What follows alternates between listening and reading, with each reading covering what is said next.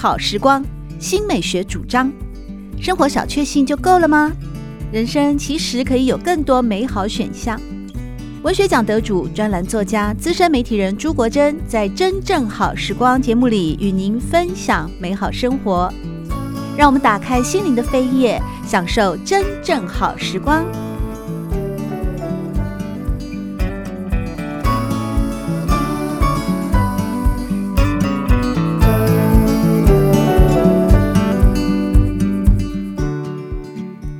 听众朋友们好，欢迎您来到《真正好时光》的节目当中，我是朱国珍。在今天的节目当中呢，我们邀请到的是一位非常年轻又非常优秀，而且得奖无数哦。目前呢，在文坛稳坐青生代的呃第一把交椅哦，可以这么说的一位小说家朱佑勋，来到节目里面和大家分享他的两本新书。今天我们从第一本开始，宥勋你好，嗯，国珍老师好，然后听众朋友大家好。今天呢，要跟大家介绍的是一本非常精彩的，叫做。作家生存攻略，哎，我真的没有想到说，原来我我这一行，我也我也应该算是一个作家吧。虽然我同时也有呃斜杠是广播节目主持人啊等等，但是原来作家是有一个呃生存攻略这样的实用守则 SOP 的概念哦。那是不是先请宥勋跟大家分享一下，就是说你怎么会有一个教大家的一个呃作战手册 SOP？作家新手村技术篇，而且还有上下两本，一二两两本的这样的非常呃令人眼睛一亮的作品出现呢。呃，其实一开始的起心动念是一个比较感性的理由，就是我大概从高中开始写作，现在到现在十几年嘛，那我就发现说，我一路上有很认识很多写作的朋友，那他们可能都蛮有才华的，就从高中、大学时代就在写，蛮会写的。可是当我现在三十几岁回头一看，赫然发现，其实大部分的人都没有继续下去了。不见了，对、欸欸，不见了。他可能去做别的工作了，或者他可能就离开文坛了、嗯？也不见得。反正就是，其实你就觉得他是很有才华、很有能力的，可是为什么没有继续写下去？那我后来就在思考这个原因之后，我就得到了一个小小的心得，就是说，其实大多数时候写作者没有办法写下去的原因，不是因为才华不够，反而是因为他没有办法去面对，或者没有准备好面对很多写作这一行里面的世俗难题。嗯。就因为我们想写作文，大家都会有一种很文青的想象嘛，就觉得说我就是埋头在书书房里面写就好了。嗯，可是事实上你，你呃，国珍老师一定也知道，你真的开始。踏入这一行之后，你就要去跟编辑沟通，你会有交稿的压力，你可能要奔波演讲、评审，你会有很多琐琐碎碎跟你一开始想象完全不一样的工作跑出来。对对，那如果你没有做好心理准备，你当然很容易就会很快就灰心丧志就离开了。哦，对，所以我觉得这件事很可惜，所以我就想说，我把这些我过去十几年来写的，算是以一个幸存者的角度，就是我现在还留下来嘛。我觉得你挺成功的、啊。对对，我现在还还还在还在这个统计统计学上留下来这个部分，那把我的一些经验写下来，也方便以后如果有新人想要进入这一行的时候，可以先来看看你真的喜欢这个东西吗？或者是也许你看了之后会赫然发现，搞不好你很适合。嗯，对对对，不不不一定要不一定要，可以去做一个取舍。所以当时我在二零大概一八到一九年之间，我就开了一个专栏，这个专栏叫做作家新手村。然后在哪边开的？透过什么样的媒媒体平台开设的专栏？这个就很有趣了。我们呃，可能有些听众朋友知道，有一个网络的一个募资平台叫做泽泽。哦。什么叫做募资？就是说我可以上去许一个愿，任何人都可以。我们上去许一个愿，说：哎，我今天想要做什么？我今天想要发明一台汽车，对，很大的。我今天想要写一本书，或者我今天有一个玩具的点子，我想卖。我就把我的点子放上网络上，然后网友们只要喜欢就可以投钱。真的吗？就可以。那我要去放一百、两百、三百这样。我想送我的儿子到美国去念 MBA。对对，就是有人会愿意帮我圆梦吗？这这不一定，这个这个很很有趣。那我的代价是什么？哦，这就是有趣的地方，是呃，你可以提一个方案来回馈这些这些朋友。那所以重点就是你的方案只要对他们来说有吸引力，他们就会愿意赞助。所以当然大部分时候都不会是很个人性的啦。不过我看过最扯的是美国曾经有个募资案例是。呃，有一个人说他想要做一碗很丰富的沙拉，然后他募二十块钱，他就只是放上去，就他募到了两万多块，因为大家就是大对大家觉得很无聊，就丢一块一块丢啊，真的，啊、那他浏览量真大耶，对，那时候就是一个好玩的心理，分母很大的地方的市场才有这种机会，对，所以他就一直加码说，如果你丢到多少钱的话，我的沙拉会变大碗，我沙拉会加二十种蔬菜，会加八十个，哇。但这是一个比较游戏式，但大部分的专案都是很公益性质的，比如说呃，我以前也参与过，我们想要编一套新的国文课本。那大家想要看看啊，有有没有什么新的方式可以让国文课本有不同的做法？那我们就会丢钱的。那我这次也做了一个尝试，就是说，我觉得很多人对写作或自由工作这个东西是有兴趣的，所以我猜测很多人可能需要这样的指南。嗯，所以我就在网络上承诺说，那你每个月投一百五十块或两百块，看你，那我就会在一年当中写每个礼拜写一篇文章。来告诉你一件关于作家这个生存方面的一些心法跟心得。嗯，所以这两本书的内容其实就是那个一年的五十五十多篇文章结集起来，然后我稍微再做一点修改的。结果你的订阅有没有一百万人？啊，没有，赚翻了你！这就是有趣的地方。其实它不需要人数非常多。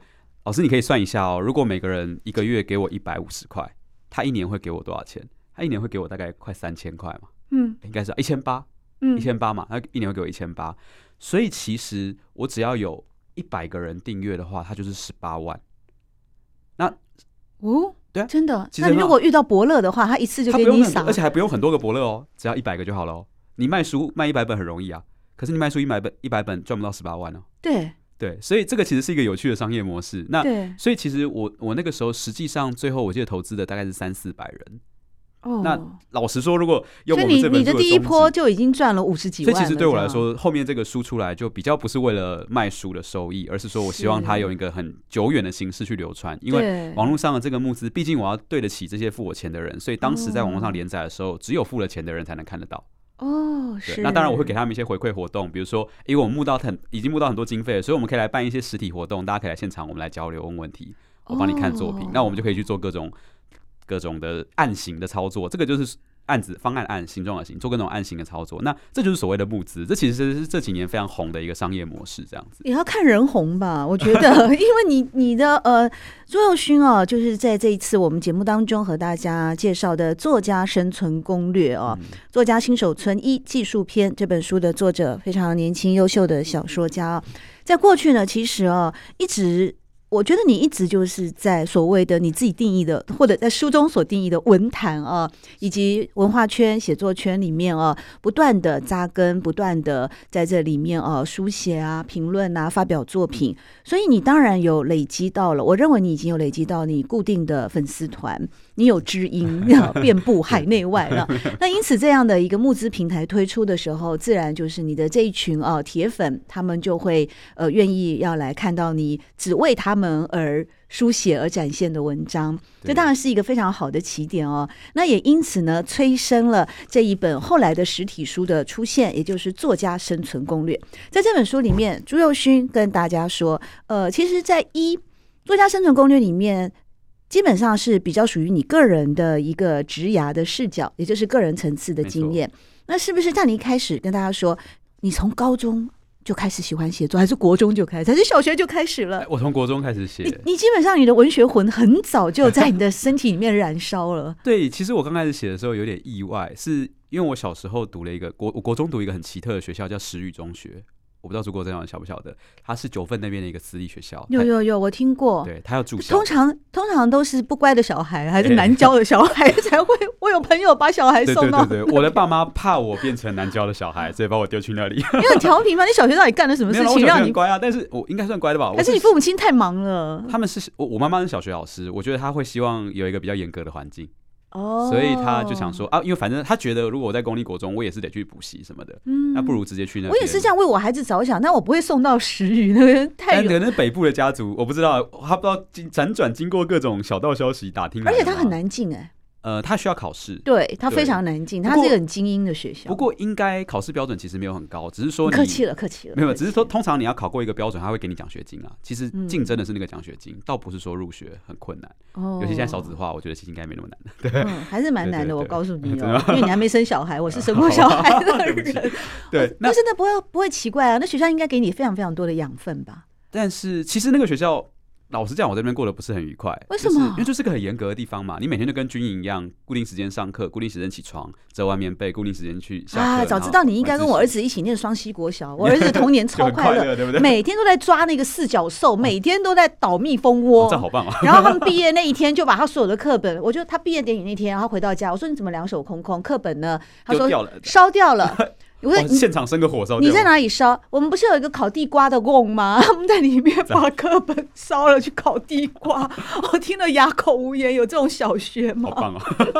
对，所以他就过了非常快乐的、快乐的那个小学生涯。所以你为什么在国中会觉得不快乐呢？嗯、呃，就是因为他那个环境很封闭，然后我们那个封闭到什么地步？我举个例，呃，我们那个年代手机还没有很普及，但是 BB 扣手机跟电子词典在那个学校是违禁品，都不能带。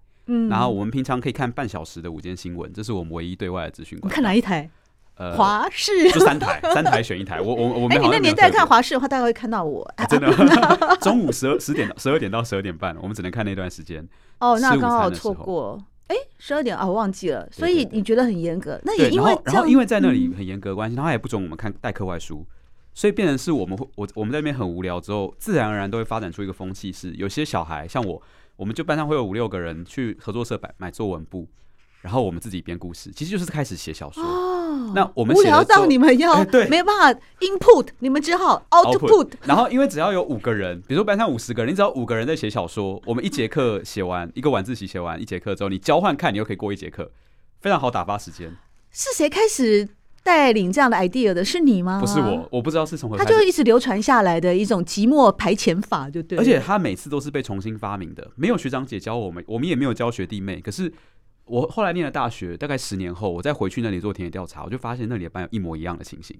就是大家都会重新发明一次这个游戏，对。然后，但是会有一些更改，比如说像我那个年代是网已经有网络的时代，嗯，所以我们写小说的时候会习惯每一张连载后面再开辟一个留言板，嗯，让大家传阅之后可以在上面留言，然后我就可以考参考我下一章要怎么写。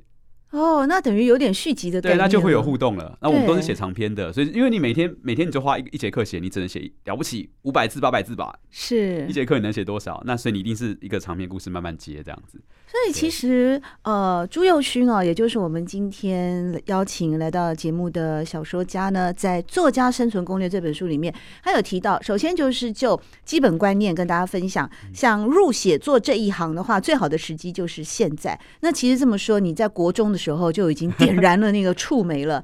那事实上到高中，好像你在高中就开始得文学奖了吗？对，因为大学，然后真正入行，对你来说是什么时候？如果你要说真正入行，就是以我书里面的定义，就是第一次拿到稿费。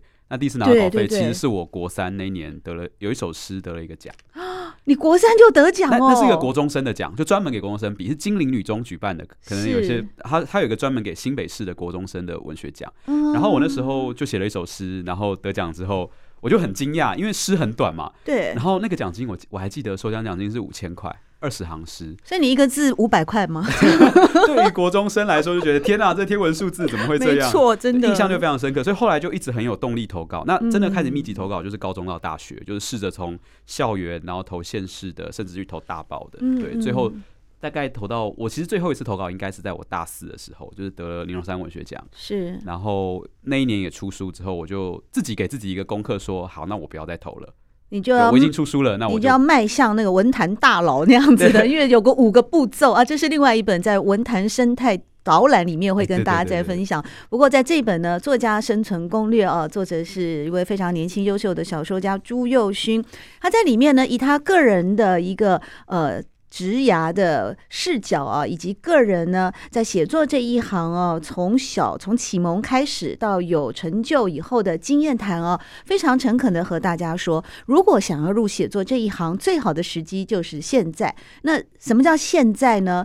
根据诶朱宥勋在这本书里面的定义，就是要。你可以从文字得到酬劳，第一次以文字或相关职能获得报酬，或是以文字或相关职能获得足以支撑生活的报酬。哎，我觉得你的定义其实真的是很很具体、很中肯。对，我觉得这跟我在大学念社会科学有点关系。就是我其实试着，嗯、虽然我这边写的是文学圈的事，但我试着用一种社会学的眼光来做这件事。那你大学，你后来是清大台文所然后？之前呢？清大人社系，有这个系了？你是我学弟哦。哇，那你是我清大中语系啊！啊，我们常跟中语系的人一起上课。现在改叫中文了吧？对对对对对。然后又增设一个人社系。呃，对，人文社会学系就是一个大杂烩系，他就把什么人类所、社会所、历史所各所老师集中起来。听得出来，对，听得出来。那但是我我们我们要这里面要选两个主修啊，所以我大学主选的主修是社会学跟历史学。